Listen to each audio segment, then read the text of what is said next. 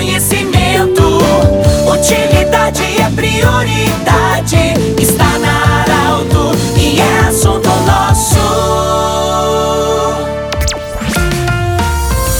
Boa tarde, ouvintes da Arauto. Nós estamos iniciando nesta quarta-feira o assunto nosso. Sempre agradecendo a sua audiência nas rádios do Grupo Arauto, também ah, os leitores do Jornal Arauto, para quem nos acompanha no portal Arauto e também nas plataformas, nas redes sociais do Grupo Arauto de Comunicação. Nós, em nome da Unimed Vale do Taquari e Rio Pardo, estamos muito agradecidos pela visita do senhor Edgar Tizen, ele que é prefeito do município de Passo do Sobrado. Prefeito, eh, recentemente falávamos que estamos há tanto tempo, há 30 dias, 40 dias do final do ano, e agora já estamos falando de 12 dias de 2022. Muito obrigado pela sua visita. Primeiramente, uma avaliação de como foi para Pasto Sobrado o 2021. Boa tarde. Boa tarde, Pedro. Boa tarde aos ouvintes da Rádio Arauto, em especial os ouvintes de Passo Sobrado. Pedro, o 2021, no final do ano, a gente tem uma avaliação positiva. No início do ano, a gente dividiu o ano em dois momentos. O início do ano foi aquela situação que nós estávamos aprendendo ainda a, a, a questão pública,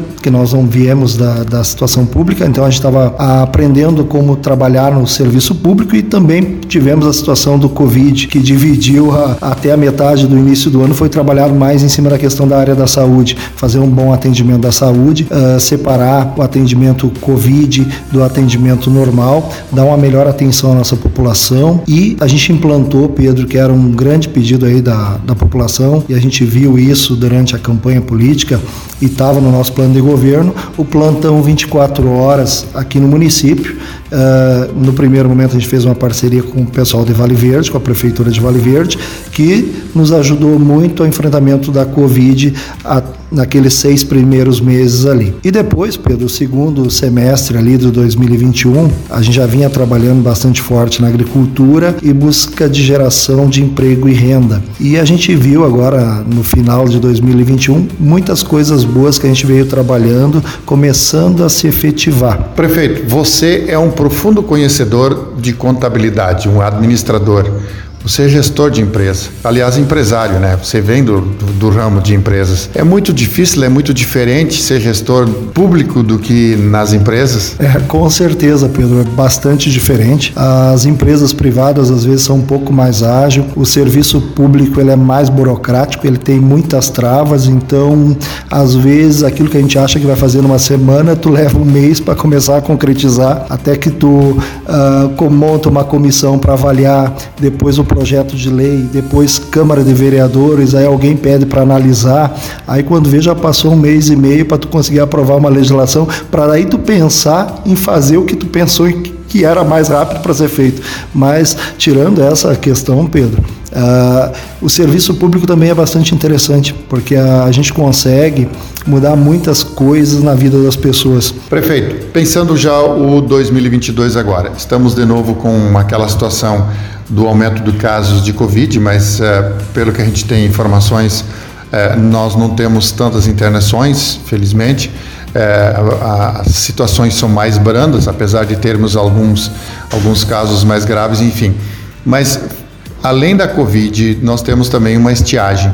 Nesse sentido, como é que nesse início de ano o prefeito de Passo Sobrado está planejando o município? Bom, com relação ao Covid, a gente tem um caso hoje confirmado e 37 em análise.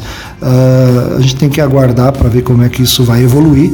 A gente está fazendo um trabalho né, de conscientização, continua fazendo um trabalho de conscientização na questão do Covid. Mas o que está nos preocupando agora, Pedro, é a questão da seca no município. Uh, umas duas semanas atrás, nós fizemos reunião com o sindicato, Secretaria de Agricultura, Emater e parceiros para fazer uma análise de como a gente poderia estar trabalhando nessa questão do enfrentamento da seca.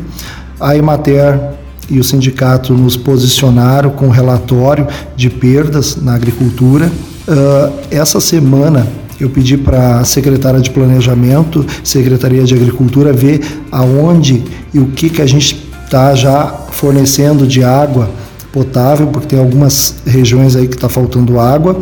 O nosso decreto. Uh, decreto de emergência a gente está elaborando, tá? A gente pretende estar com ele pronto até o final desta semana e a gente tem 10 dias para juntada dessa documentação para estar tá protocolando junto à Defesa Civil do Estado para depois uh, ver como vai ser essa situação de toda a nossa região. E como a gente está vendo que não tem uma previsão de chuva, pelo menos chuva substancial, tem previsões isoladas, 10 milímetros aqui, 20 milímetros lá. Uh, a gente está num momento agora do plantio de soja, né? a soja está tá em formação e a gente vê que se essa estiagem perdurar e não houverem chuvas, a perda vai ser bastante grande, Pedro, nessa questão do soja. E o milho já se perdeu muito pelos levantamentos que a gente tem até agora. Também a bacia leiteira, pessoal que tem o gado de leite, o gado de corte, por questões das pastagens, né? então se perde, se perde a pastagem, se perde a qualidade da água no, no açude, o gado leiteiro produz menos e o gado de corte também uh, perde peso. Né? Então, nesse sentido, a gente tá, vai encaminhar essa semana o decreto de emergência da seca e vamos aguardar para ver como é que vamos surgir as medidas para frente aí do governo do estado e do município. Prefeito, muito obrigado pela visita, que venha uma boa chuva, é a nossa torcida, que a pandemia é, vá sumindo aos poucos, que a gente possa superar e que tenhamos todos nós um bom 22. Igualmente, a gente agradece a, o, o convite para estar aqui na rádio. Né? Desejo aos ouvintes um feliz 2022 e que venha uma chuva a todos nós aí, que toda a nossa região precisa. Queremos agradecer a visita do prefeito de Pasto Sobrado, o senhor Edgar Tizen, que falou conosco. Do jeito que você sempre quis, esse programa estará em formato podcast em instantes na Arauto 957 e também no Instagram da Arauto. Grande abraço, até amanhã. De interesse da comunidade, informação gerando conhecimento. Utilidade é prioridade.